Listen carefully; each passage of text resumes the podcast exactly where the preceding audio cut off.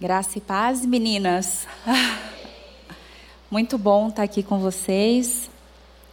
Marília já falou, eu não prego.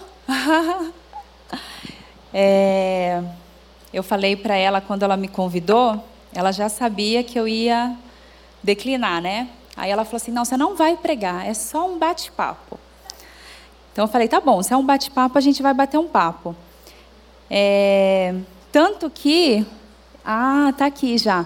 Eu fiz até PowerPoint, porque assim, eu estou acostumada, realmente, como a Marília comentou, é, no mercado de trabalho. Eu sou arquiteta, vou contar um pouquinho para vocês da minha carreira.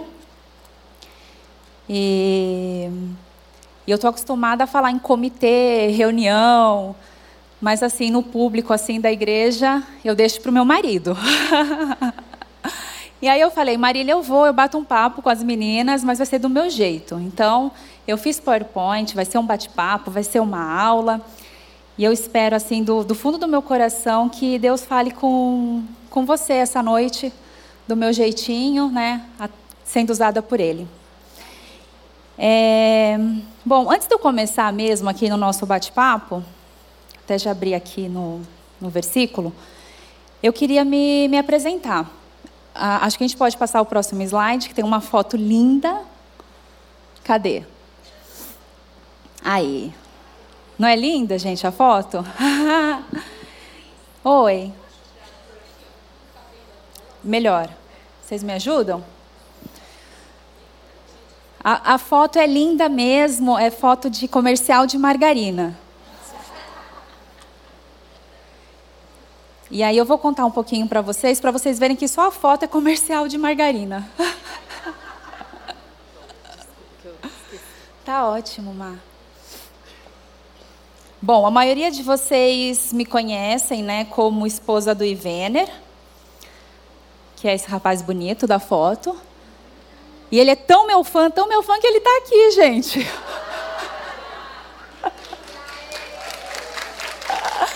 Não é só mulheres?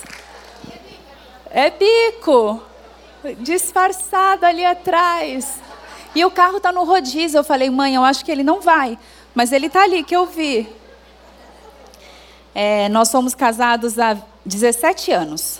E hoje eu não vou falar sobre relacionamento, não é a pauta, mas eu posso dizer que a gente decidiu, a gente decide todo dia, a gente escolhe todo dia nos amar.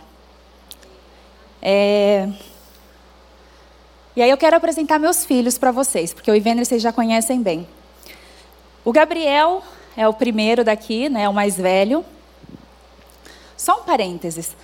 Eu sou, eu sou filha aqui dessa casa, né? Eu me converti aqui na Batista do Povo, e há muitos anos atrás. E há cinco anos nós saímos daqui e estamos congregando na Vila São José, na Batista do Povo da Vila São José. E agora nós estamos retornando. Então, eu quis contar um pouquinho né, de quem nós somos e tal. Eu vi vários rostinhos aqui né, que são familiares, pessoas que acompanharam a nossa trajetória, que viram eu e Vener casar. Mas nem todo mundo nos conhece. Então, eu quis começar é, pela minha família. Bom, Gabriel, nosso primeiro filho, é, nós engravidamos com seis anos de casados. E o Gabi, ele foi um susto. Uma gravidez assim, zero planejado. E eu e Vêner, a gente sempre falava que se a gente tivesse um filho menino, ele chamaria Davi.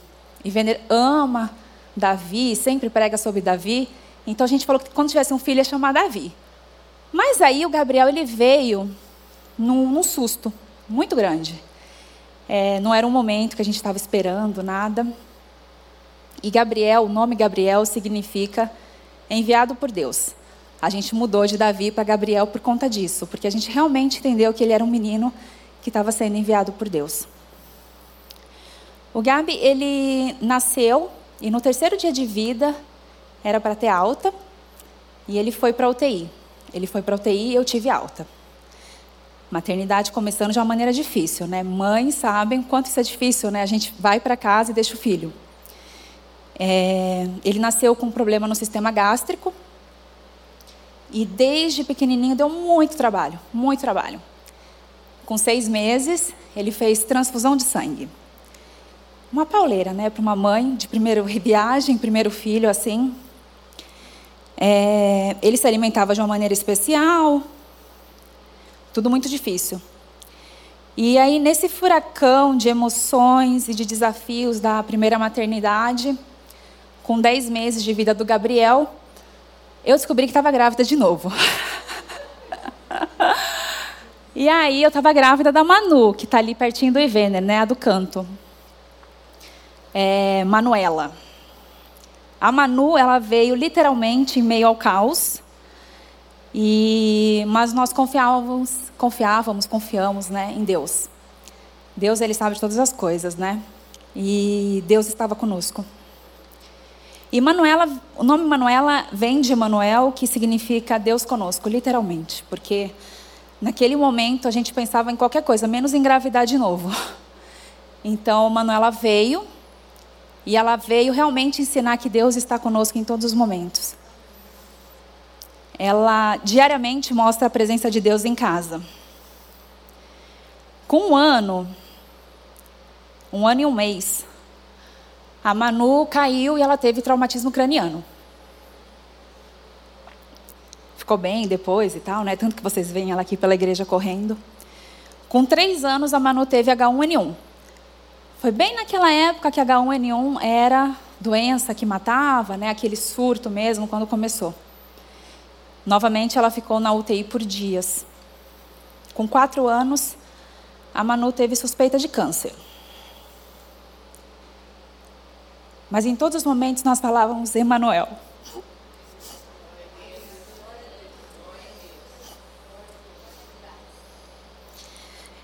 Emanuel, Deus conosco. E, bom, vocês estão vendo que a maternidade não foi muito fácil para mim no começo. E aí eu pensei em parar, não pensei em parar, né? O Ivandro sempre quis ter três filhos, sempre, sempre. A gente namorou, ele falava, a gente vai ter três filhos, a gente casou, a gente vai ter três filhos. Eu tive o Gabi, eu tive a Manu, um casal. Eu tinha experiência de ser mãe de menina, experiência de ser mãe de menino. Tinha passado já por um monte de perrengue, queria desfrutar, né, aquele descanso. E eu falei, amor, eu vou operar. Vou falar com a doutora Alessandra, eu vou operar. Ele falou, calma, vamos fazer alguma coisa menos né, definitiva e tal. Aí eu fui e coloquei um DIL, né, um DIL de Mirena, para a gente pensar ali um pouco no que fazer. Eu tive uma complicação e eu perdi uma das trompas em junho de 2016 fui para o hospital, uma situação bem grave e tal. E aí, um ano depois, em junho de 2017, eu descobri que estava grávida da Rafaela. Um outro milagre. E aí, a Rafaela. Eu não sei nem se vou conseguir contar a história da Rafa, porque eu conto e eu me emociono mais ainda. A, a Rafa também não foi uma gravidez planejada. E isso é Deus trabalhando comigo, viu, irmãs? Porque é, abrindo um parênteses, eu trabalho com gerenciamento de projetos, eu sou uma pessoa extremamente planejada, ao ponto de querer fazer conta, assim, de trás para frente, de quanto eu precisaria engravidar para ter meu filho. E nenhum dos três foi planejado. Os três filhos foram no susto. Um susto, assim, absurdo. E era Deus puro, Deus trabalhando na minha vida, mostrando quem realmente manda, quem realmente está no centro, né? E a gestação da Rafa ela foi uma gestação super tranquila. É, eu sabia que ela era a última. Já tinha passado por muita coisa. Terceiro filho seria a última mesmo, né? Mesmo Ivênia não querendo, eu falei, é a última, não tem como. Então a minha mão grudou na barriga, era aquele sentimento gostoso, uma gravidez é, com aquele sentimento de última mesmo, né? Vou curtir até o último momento e tal. E aí no final da gestação, nós descobrimos que meu parto ele era de alto risco.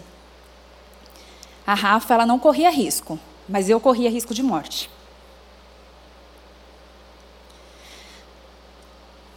Marília lembra. Ah, a gente agendou a cesárea, não podia entrar em trabalho de parto de maneira alguma.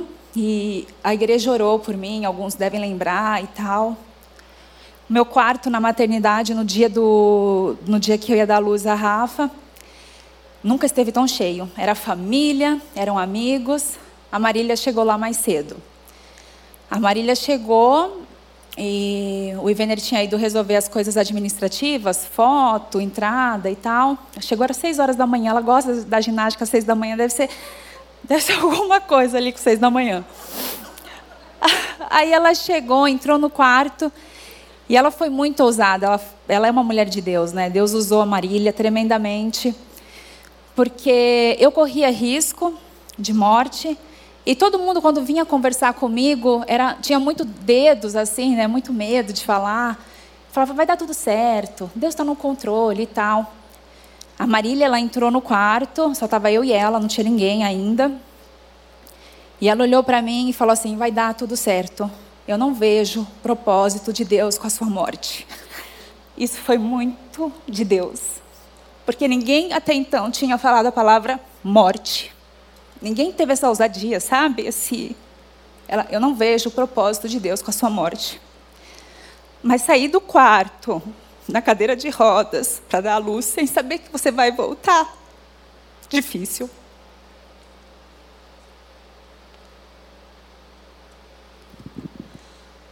Peraí, gente.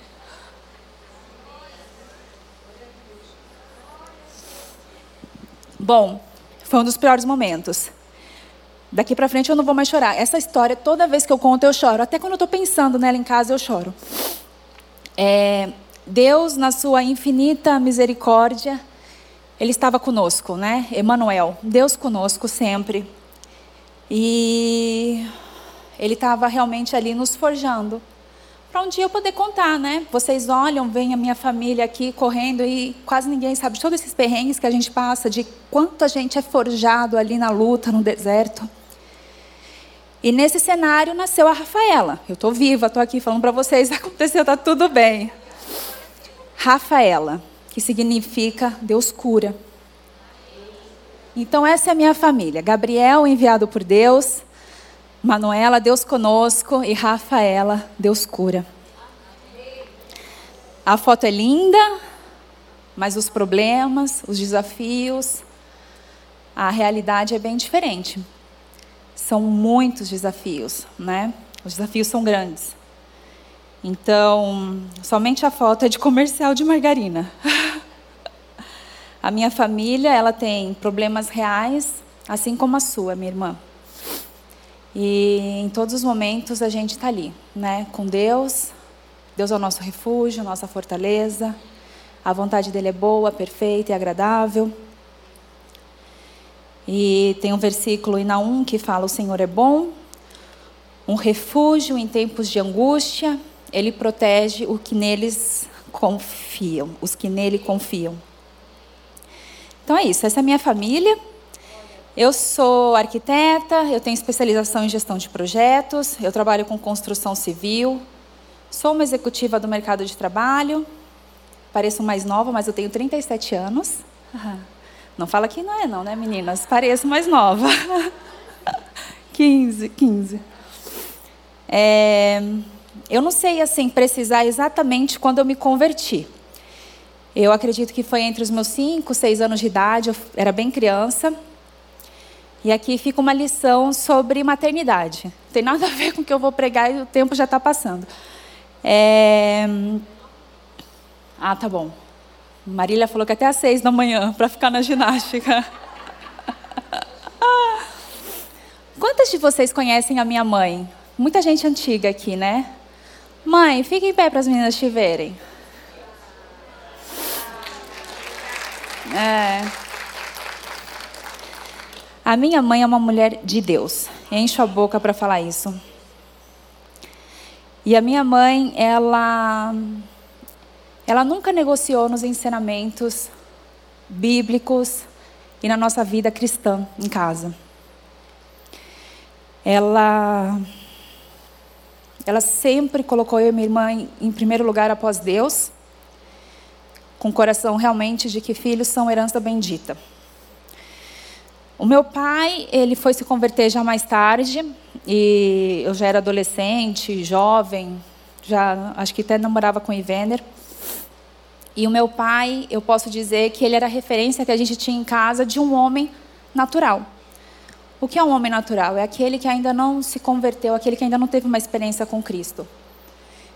E a minha mãe era a, o exemplo que a gente tinha de uma mulher espiritual, de um homem espiritual. Aquele que Cristo realmente é o centro da sua vida. E eu cresci com, assim, pequena, eu e a minha irmã, a gente cresceu em reuniões de orações, congressos de senhoras, todo dia. Minha mãe era rata de igreja e arrastava gente. Ela nunca negociou isso, nunca, nunca. É, um, é uma lição para a gente, porque ela poderia, meu pai em casa, assistindo TV, ela podia, né, na, na, praticidade do dia a dia, bem, eu vou lá, fica aí com as meninas. Não, ela colocava todo mundo no carro e todo mundo tinha a mesma rotina dela de Cristo em primeiro lugar. E ela falava para a gente: buscai primeiro o reino dos céus e as demais, e a sua justiça e as demais coisas serão acrescentadas. Naquela época eu não entendi. Eu achava que eu tinha que buscar primeiro a Deus e que eu ia ser rica, ia ter um monte de coisa e tal. Mas era sempre o que ela falava para mim e para a Anne. A Anne é minha irmã. Quando a gente brigava em casa, ela vinha com a varinha, um chinelo. Mas antes da gente apanhar, a gente tinha que recitar uma para outra Gálatas 5, 22. Vocês sabem o que é, né? O fruto do Espírito. Então a gente tinha que recitar com aquela raiva no fundo do coração. O fruto do Espírito é amor, alegria, paz, longanimidade, benignidade, e depois disso apanhava. É. E foi assim que eu cresci. É, quando eu era criança, teve um passeio da escola, tinha uma fonte, tinha um anão, e a professora da escola mandou a gente jogar uma moedinha para o anão e fazer um pedido. Eu me rebelei, porque eu já era crente. eu me rebelei, falei que eu não ia jogar moedinha nenhuma, porque aquilo tudo era uma mentira. Bem, uma crente bem assim, né? é, religiosa. Mamãe foi chamada na escola e a escola falou para ela que eu era uma criança que eu precisava saber fantasiar e tal, chamar a atenção da minha mãe. E era sempre assim: ia para a escola, oração do anjo da guarda. Eu não vou fazer, mas eu oro o Pai Nosso. Sempre é, realmente buscando agradar a Deus e no centro da vontade dele. Eu cresci na igreja, tive muitas experiências com Cristo, com uns 12 anos, eu fui batizada no Espírito Santo, sozinha, em casa. Eu estava escutando um louvor, louvor de criança, não era nada desses, dessas adoração profética que a gente tem hoje em dia, que a gente adora, que a gente chora, né? Eu amo, eu sou uma pessoa muito quebrantada, eu amo chorar na presença do Senhor. Mas eu estava escutando uma música que seria algo como o Três Palavrinhas hoje. Era a turma do Prit, não sei se vocês conhecem.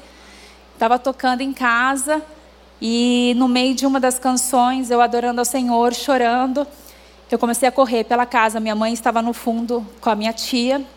E a minha tia teve uma visão de que eu estava voando. E eu falava: Eu estou muito alegre, estou muito alegre, estou muito alegre. Eu não conseguia é, explicar aquilo que eu estava vivendo. E foi naquele momento ali, sozinha, escutando um louvor, que eu fui batizada no Espírito Santo. E Deus me marcou de tal forma que hoje a, a minha oração pela vida dos meus filhos é que eles tenham experiências com o Senhor, é, como eu tive, né? A tal ponto assim, você está tão marcado, tão marcado, que eu creio que meus filhos, né? Eles possam falar, olha, eu conheço a Deus, não daquilo que meu pai prega lá na igreja ou daquilo que minha mãe conta, mas porque meus olhos enxergam a Deus. Essa é a minha oração. Bom, falei bastante, falei de mim, das crianças. E aí eu quero entrar hoje na mensagem, no nosso bate-papo. É, o tema é a mulher cristã entre o sagrado e o secular. E eu vou ler o versículo. Eu, eu sei que é o versículo tema aqui desse mês, mas eu queria trocar o, o pronome masculino pelo feminino. Então a gente vai ler como ela. É Salmos 1:3. Ela é como árvore plantada junto à corrente de águas, que, no seu devido tempo, dá o seu fruto, e cuja folhagem não murcha, e tudo quanto ela faz será bem sucedido.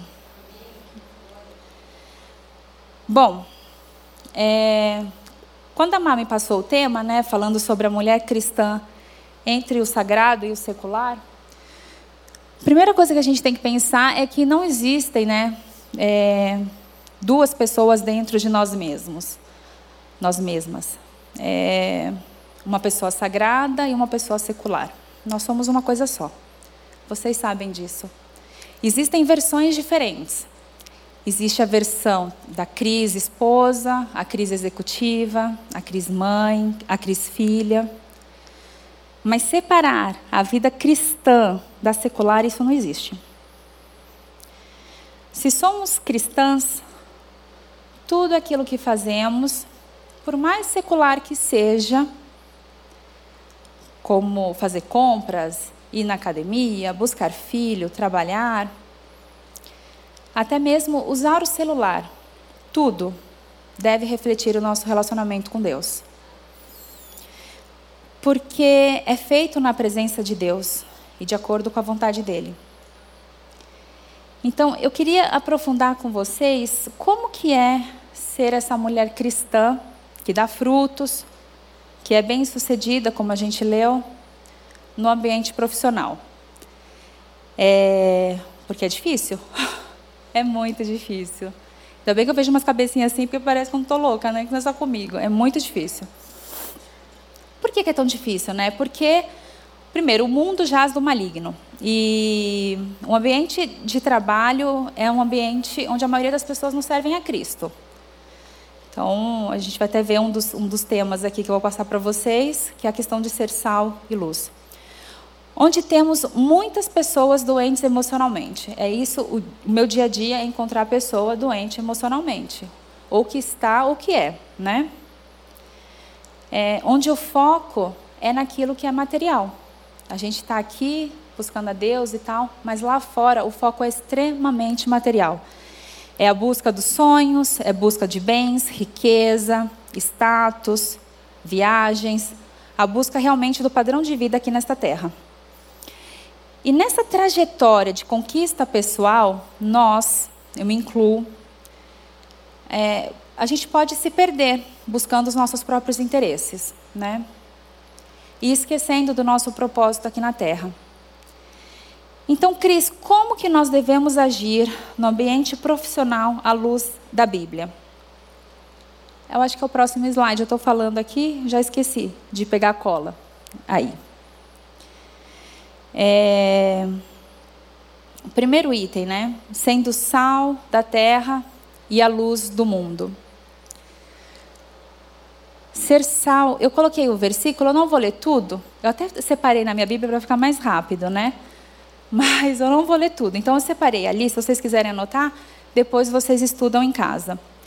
Mas ser sal e ser luz não é você colocar a Bíblia, né, lá no, no seu ateliê, na sua loja, na sua baia de trabalho, aberta no Salmos 23.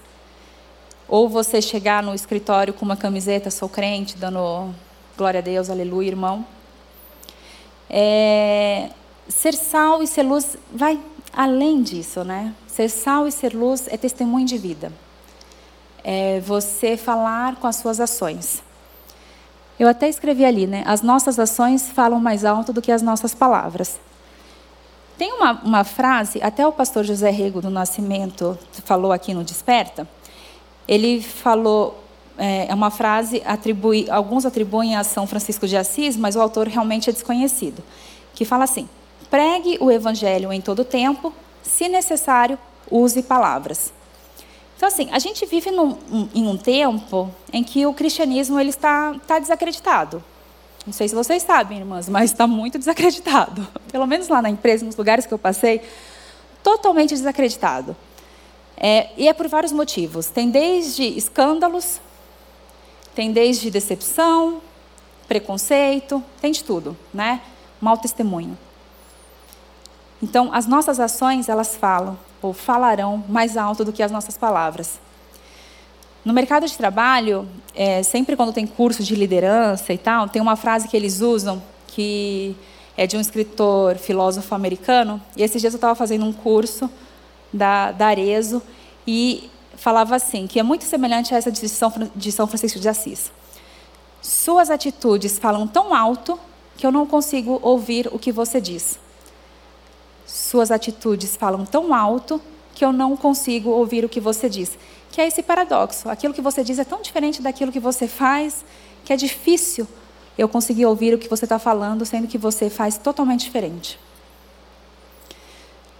E ali eu coloco para vocês: é, tenha o caráter de Cristo. E aí sim, eu quero ler esse versículo porque ele é muito forte. Está em Tito 2. Tito é difícil de achar, eu até marquei a minha. 2, 7. No celular é mais fácil. Vocês acharam aí?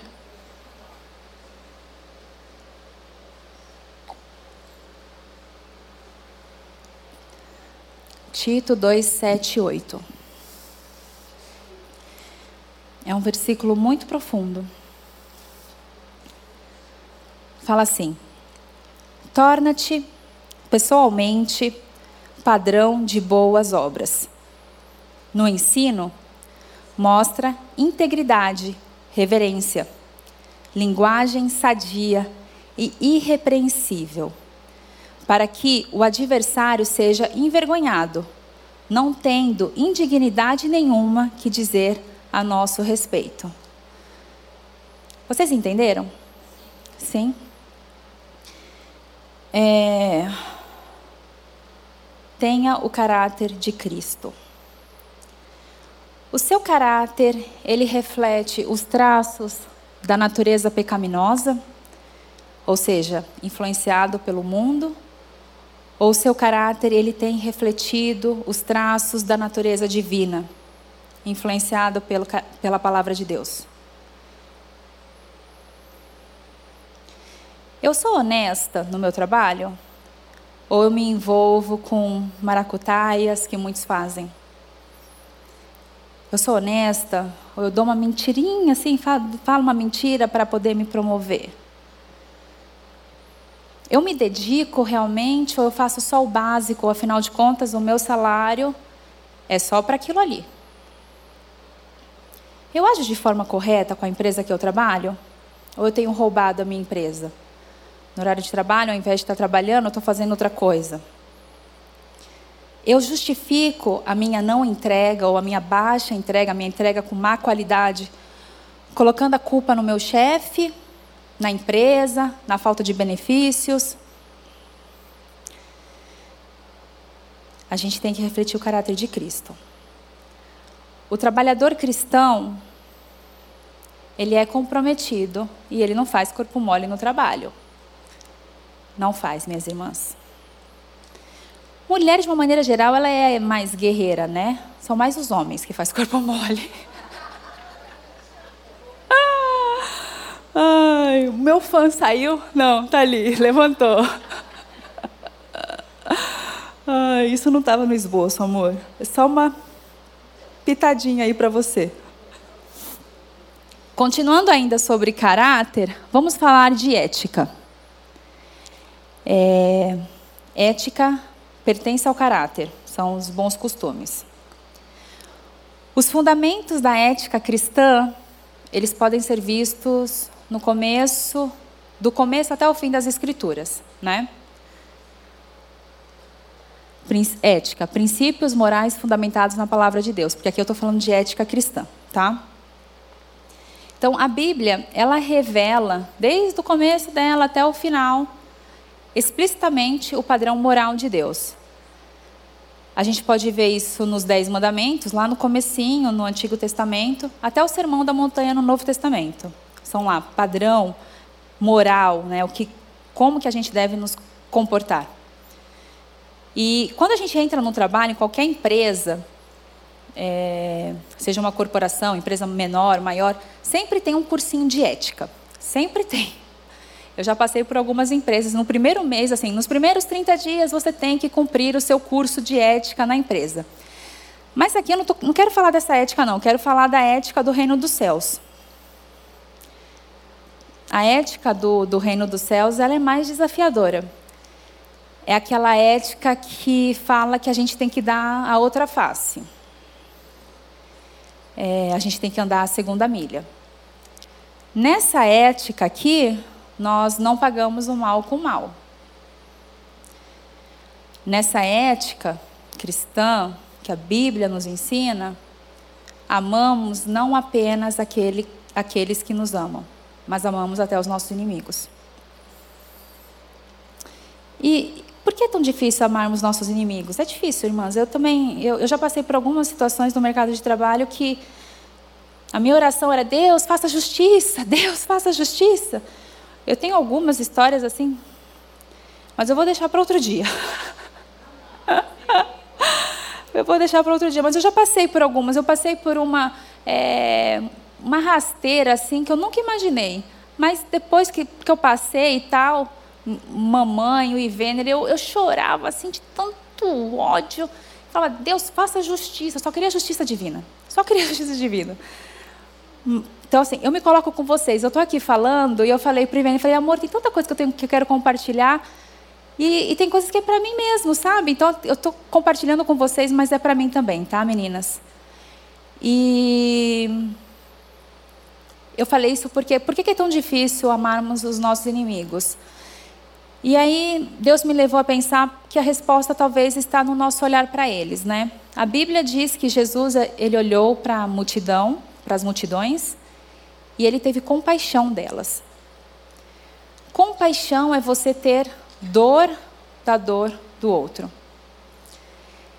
E no trabalho é, é muito comum isso, né? Tem gente que não gosta de você, Alguém busca prejudicar, não porque você é, mas, é, mas querendo o seu cargo, ou querendo se promover. É um ambiente desafiador. E, e Deus, Ele realmente nos desafia a olhar para essas pessoas com compaixão, né? E aqui eu coloco empatia, porque empatia é uma palavra da moda. No mercado de trabalho também a gente fala muito sobre empatia, né? Virou é, modinha como é importante você ter empatia na empresa, resiliência, tem um monte de palavra agora da moda. Mas empatia, eu escrevi ali, vou pegar aqui na minha cola, é a capacidade que uma pessoa tem de sentir e se colocar no lugar de outra pessoa, como se estivesse vivendo a mesma situação. Isso é bíblico, né? O mercado corporativo ele é competitivo, as pessoas pensam em si, esquecem dos outros, torcem contra os outros, contra, é, contra você, né, contra o outro. E faz muita diferença quando a gente não pensa somente em nós, mas a gente consegue olhar com esse olhar de Cristo para a vida do, dos nossos colaboradores e amigos, parceiros no ambiente de trabalho. Isso é cumprimento da ordem de Jesus, de amar ao próximo como a si mesmo. Marília falou aqui, eu falei, daqui a pouco ela está pregando a minha mensagem.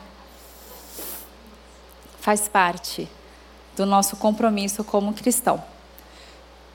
Ser sal e luz. Ser sal e luz é testemunho, é ter o caráter de Cristo.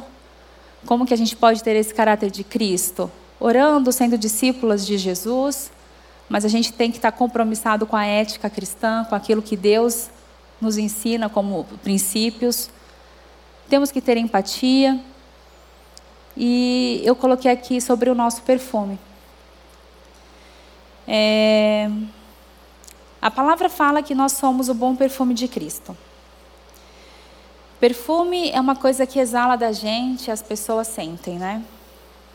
E Sempre quando a gente vê pregação né, sobre o perfume, o, a fra fragrância de Cristo, a, a gente para para pensar, né, para fazer as associações, mas a gente nunca fala do cheiro ruim, né?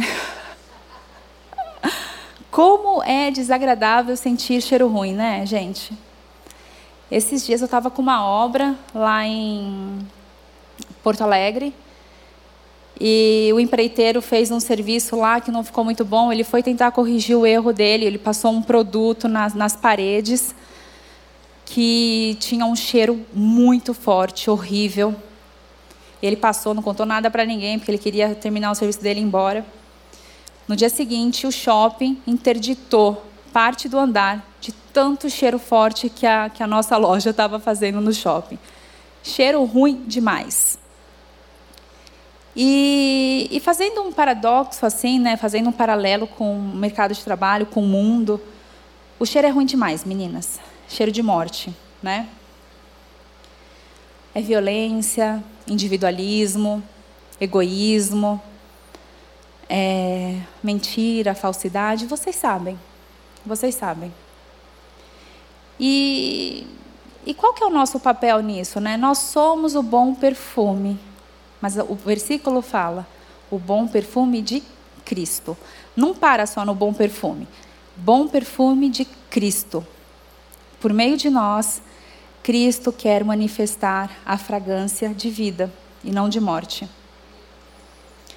Agora, é, eu nunca vi nenhum frasco de perfume fechado exalar o cheiro. E para que serve um perfume se não para perfumar?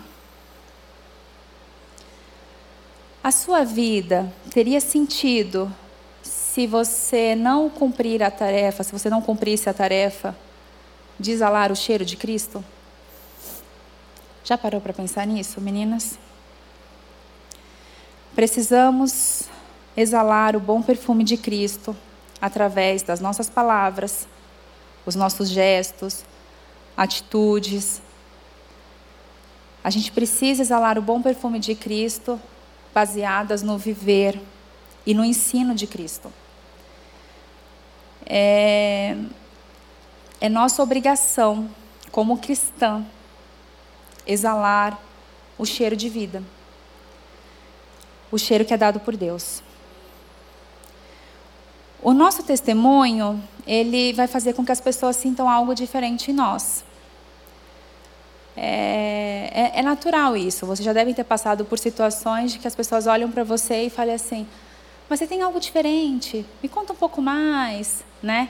Ou se você já tem um relacionamento ali com o pessoal e as pessoas sabem que você é cristã ou que você acredita num ser superior, né? Você tem uma energia positiva boa, né? É assim que vem um negócio vem meio maquiado. E é muito comum lá no escritório, as meninas, o time, hoje meu time ele é composto quase que 90% de meninas. Elas chegam para mim e falam assim: ah, você que acredita em Deus, ora por mim, ora pelo, pela minha mãe. Sempre vem um problema assim. E, e é isso. Assim, o nosso testemunho faz com que as pessoas olhem para a gente de uma maneira diferente e elas acabam tendo a confiança em abrir o seu coração, pedir oração o perfume de Cristo. Como devemos agir no ambiente profissional à luz da Bíblia?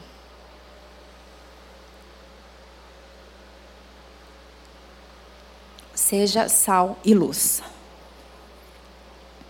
E aí o próximo slide. Faça o seu melhor. E aí tem um outro versículo, eu já deixei tudo separado aqui, coloquei clips, porque eu não queria ficar muito tempo procurando. O próximo versículo está em Colossenses 3. Colossenses 3, 23 e 24. Eu vou ler, vocês anotam aí, ou leem junto comigo. Tudo quanto fizerdes, fazei-o de todo o coração, como para o Senhor e não para os homens. Cientes de que recebereis do Senhor a recompensa da herança. A Cristo, o Senhor, é que estáis servindo. É, é, engraçado que nesse capítulo aqui, né, de Paulo, é, de Colossenses, ele fala sobre os deveres da família. E aí, quando você vai lendo assim, ó, ó, um profundo, a gente percebe que ele está trabalhando as nossas principais relações. Ele fala da nossa relação familiar, então ele fala mulher, faça isso, marido, é, é, filhos, e fala também da nossa relação de trabalho. Então, as principais relações familiares e de trabalho. E a gente pode perceber aqui na, na fala de Paulo, é, nos versículos, que a questão dos relacionamentos ele expõe aqui de uma maneira que ele ultrapassa a relação ali interpessoal, né? a, a relação entre as partes. Ele coloca Cristo como centro das relações. Então, depois, se vocês voltarem, forem ler com mais calma, ele fala, quando ele está se tratando aqui da mulher, no, no, no 18, ele fala: Esposa, sede submissas ao próprio marido, como convém no Senhor. Convém no Senhor. Quando ele fala dos filhos, ele fala: é grato diante do Senhor. Quando ele fala da relação do servo e senhor, né? Nesse caso seria algo entre os, os, é, o subordinado e o seu chefe, ou seu é, senhor. Ele fala temendo ao Senhor como para o Senhor. Ou seja, ele coloca a presença de Cristo muito perceptível nas relações interpessoais. Então, assim, não adianta só você se dar bem lá com a sua amiga, você se dar bem com o seu chefe. Cristo está nessa relação? Você tem sido é, intencional na sua relação? Você tem trazido Deus para essa relação? Seja você filha com a sua mãe, seja você esposa com seu marido, ou até mesmo é, sendo chefe, tendo. Porque depois ele fala a respeito, né? Ele fala: Senhores, tratais, tratai os servos com justiça e com equidade, certo de que também vós tendes Senhor no céu. Então, ele também fala não só do Senhor para o seu chefe, como do chefe para o seu subordinado. Ele explica aqui como que tem que ser as nossas relações. Mas o que, o que eu quero é, chamar a atenção de vocês é sobre o versículo 23, que fala: Tudo quanto fizerdes, fazei de todo o coração, para o Senhor e não para os homens.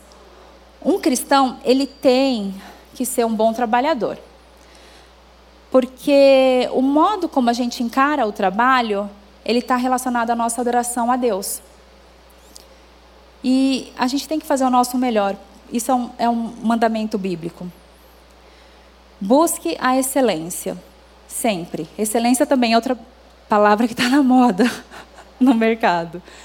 Busque a excelência, fala muito, excelência, eficiência, mas não para os homens, para Deus, né? Vamos voltar ali para o básico. Por que, que a gente faz isso? Qual a nossa intenção em fazer isso? O resto é consequência. E Deus ele é muito justo, a gente sabe disso, né? Então, quando você busca a excelência, é, buscando agradar a Deus ou como uma maneira de adoração a Deus, o resto é consequência. Não tem como não se destacar. Não tem como os homens não perceberem a diferença que você faz no seu ambiente de trabalho. E talvez você esteja aqui e fale, Cris, eu nem trabalho. É, por que, que eu tenho que me esforçar, sendo que o que eu faço não tem relevância? É, independente do seu cargo, independente da sua posição, da sua função, não ache que aquilo que você faz não tem importância. A gente estava fazendo uma reflexão em casa e a gente estava pensando num hospital. Já pensou a importância da faxineira, da pessoa da limpeza num hospital? Do que, que adianta o médico cheio de PhD, doutorado, especialização, ser o melhor médico, se ele entrar na sala para uma cirurgia e a sala está suja? Não adianta nada. É... Deus quer te usar onde você está, da maneira que você é, do jeito que você é, para a honra e para a glória dele. No nosso dia a dia, as pessoas elas dão um peso muito grande na ideia de liderança e de influência. Eu coloquei ali, liderança e influência. É, as pessoas entendem que só tem relevância no mercado, na igreja, ou no, no seu comércio, ou na política, só tem relevância quem tem uma posição de liderança. Isso não é verdade. Porque o que é liderar? Né? Liderar é influenciar pessoas. E José, a nossa irmã estava falando aqui sobre José. José, ele, como um escravo, ele influenciou.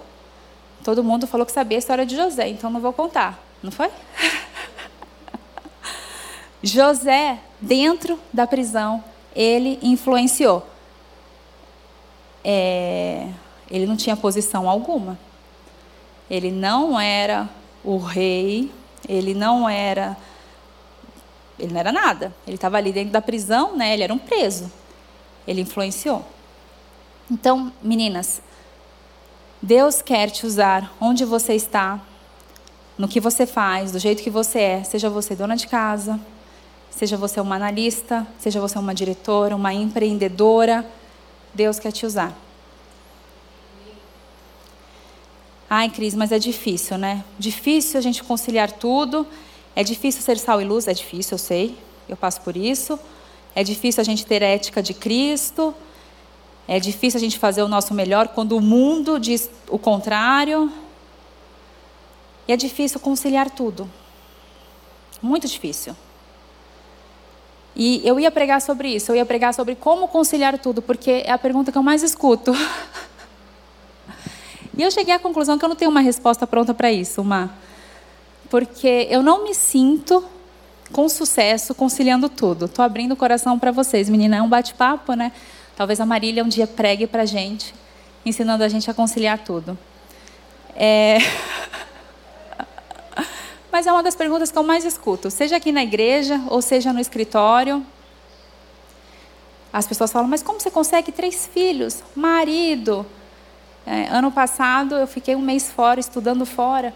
Você estuda, tem três filhos, tem um cargo alto no, no escritório, viaja, eu viajo bastante, viaja bastante. Como que você dá conta de tudo isso? E eu tenho a sensação de que eu não dou conta. Eu acho que Deus é muito misericordioso comigo e com a minha família. Eu tenho uma rede de apoio muito importante. Minha mãe me apoia muito, vocês sabem.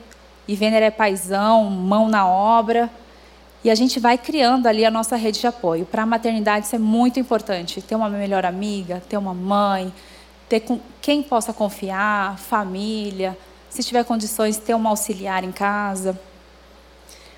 Mas a base de tudo aqui, para a gente conciliar tudo, é confiar em Deus. Não tem o que fazer. É confiar em Deus mesmo, né? Você não precisa ser uma super mulher. Deus está no controle. Descanse nele. E ali eu coloquei aprendendo com Marta e Maria. As irmãs, né?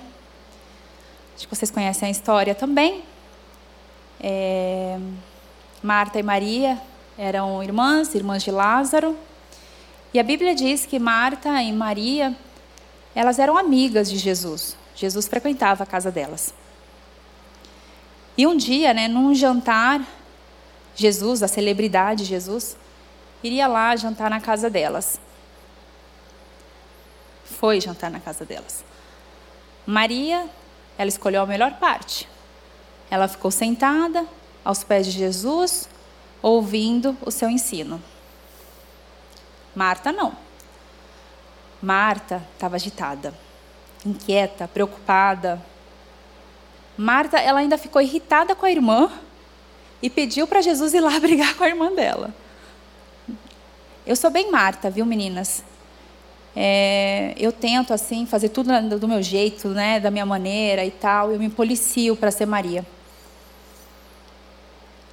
A Marta, ela não compreendia que Cristo ele veio para servir e não para ser servido. E Marta, mesmo sabendo que Jesus era amigo, era da casa, ela ficou preocupada, porque ela ia receber uma celebridade, ela queria fazer tudo, né? arrumar tudo bonitinho e tal. Mas ele era um amigo. Quando você vai receber amigo, é diferente, né? Uma coisa é você receber uma celebridade, outra coisa é amigo, amiga de casa. Né? Você deixa lá a louça, dá um tapinha assim, mas você senta, quer conversar, quer pegar ali a melhor parte. Ela ficou focada naquela questão, não, tem que estar tudo perfeito, é uma celebridade, Jesus está passando tal. E Cristo estava ali para servir e não para ser servido. Marta, ela não percebia que Jesus tinha mais interesse na sua pessoa do que no seu serviço. Às vezes, sem perceber, a gente quer tomar o lugar de Deus. E eu falo por experiência própria. Queremos ter o controle de tudo que acontece no nosso trabalho, nos nossos filhos, com os nossos cônjuges, a gente acaba sendo Marta. Não é fácil descansar. Não é fácil. E ali eu coloquei Mateus 6, 25, depois vocês leiam em casa, é, que mostra realmente a dificuldade que a gente tem em descansar nos braços do Senhor.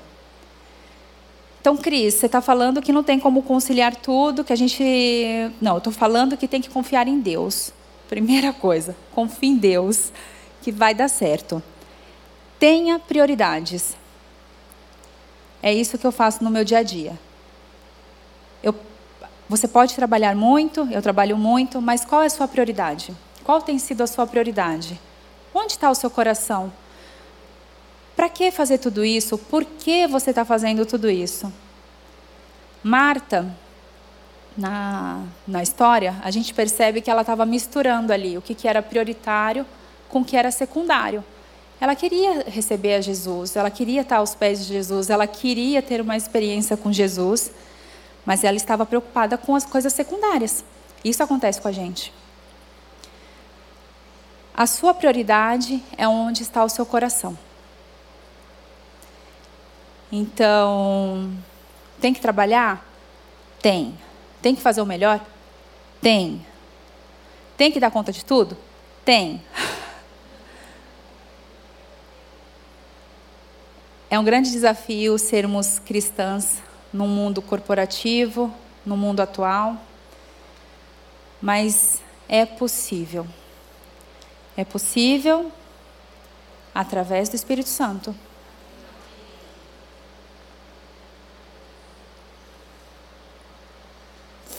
Eu vou caminhar aqui para a conclusão.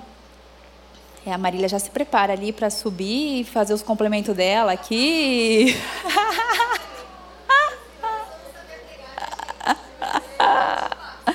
É um bate-papo. Daqui a pouco a gente abre para as perguntas e respostas. Você está fazendo a ata aí, né, Marília? pois é, é um desafio grande. E o, esses últimos dias, desde o Desperta, a gente está tá trabalhando aqui num tema né, na, na igreja, que é uma igreja avivada. Né? Vocês viram isso desde o Desperta? E nós aprendemos que Jesus ele deixou o consolador. E é através do enchimento do Espírito Santo que nós vamos conseguir seguir, meninas.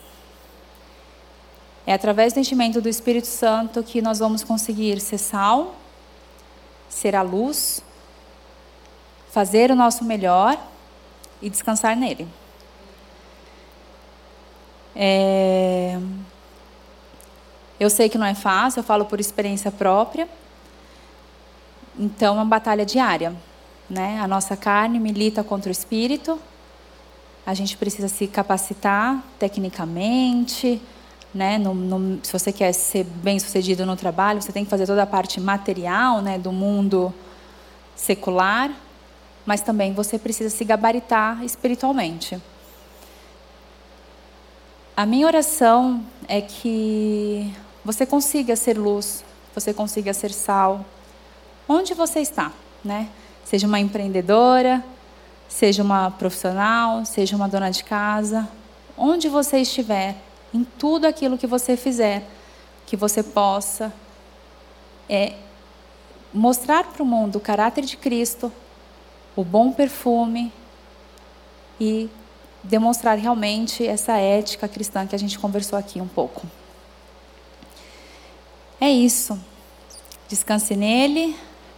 Eu vou fazer uma oração. Marília, você vem para cá, pertinho já.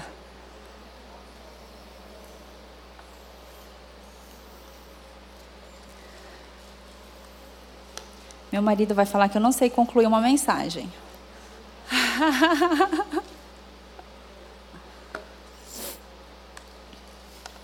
Vamos orar? Senhor Deus, querido Pai, que privilégio poder estar aqui na tua casa, junto com as minhas irmãs, amigas, compartilhando um pouco mais daquilo que o Senhor tem falado aos nossos corações. Agradecemos ao Senhor pela tua palavra que é viva e eficaz. Agradecemos ao Senhor pelo Espírito Santo Consolador que está sempre ao nosso lado, nos guiando em todos os momentos. Senhor, eu peço ao Senhor que o Senhor continue falando aos corações das minhas irmãs, que essa palavra, que esse bate-papo surta efeito durante a semana, que elas possam, Senhor, reconhecer que Cristo está presente em tudo aquilo que elas fazem que em todos os momentos elas possam estar adorando ao Senhor, desde coisas simples, básicas, até coisas mais complexas, que o Senhor esteja ali, que elas possam sentir a presença do Senhor. Eu oro ao Senhor para que o Senhor levante essas mulheres, ó Pai, como pessoas que fazem a diferença nesse mundo. Eu oro ao Senhor para que o Senhor levante essas mulheres com bom perfume de Cristo, que por onde elas passem, o Senhor seja glorificado, a, o cheiro de vida que exala de Cristo possa exalar da vida das minhas irmãs. Eu oro ao Senhor para que tudo aquilo que elas fizerem, elas possam fazer colocando isso diante dos teus pés, fazendo da melhor maneira possível, porque é para ti, Senhor. Eu oro a Ti, ó Pai, pedindo que o Senhor trabalhe no caráter, que Cristo esteja no centro da nossa vontade, que possamos falar daquilo que vivemos, que possamos testemunhar Cristo vivo, que liberta, que muda, que transforma. Eu oro ao Senhor, ó Pai, para que possamos descansar em Ti, que o Teu Espírito, o Consolador, esteja conosco em todos os momentos, nos cuidando, nos auxiliando, dizendo: Filha, descansa, eu estou aqui. Eu oro, Senhor, por esse filho que ainda não se converteu, que essa mãe possa revigorar a sua oração, revigorar a sua fé. Eu oro por esse esposo que ainda não se converteu, ó Pai que o Senhor entre na vida desse homem, Senhor, através do testemunho da sua esposa, testemunho da sua mulher. Eu oro, Senhor, por essa mulher executiva, por essa mulher trabalhadora que está no mundo lá fora, um mundo tão difícil. Que o Senhor dê sabedoria, que o Senhor dê prudência, que ela saiba falar as coisas certas nas horas certas, e que o teu nome seja glorificado, não para os homens verem, mas por, pelaquilo que tu és, ó Pai. Que tudo o que façamos seja para a honra e para a glória do teu nome, porque nós te amamos e nós queremos estar no centro da tua vontade. Em nome de Jesus. Amém.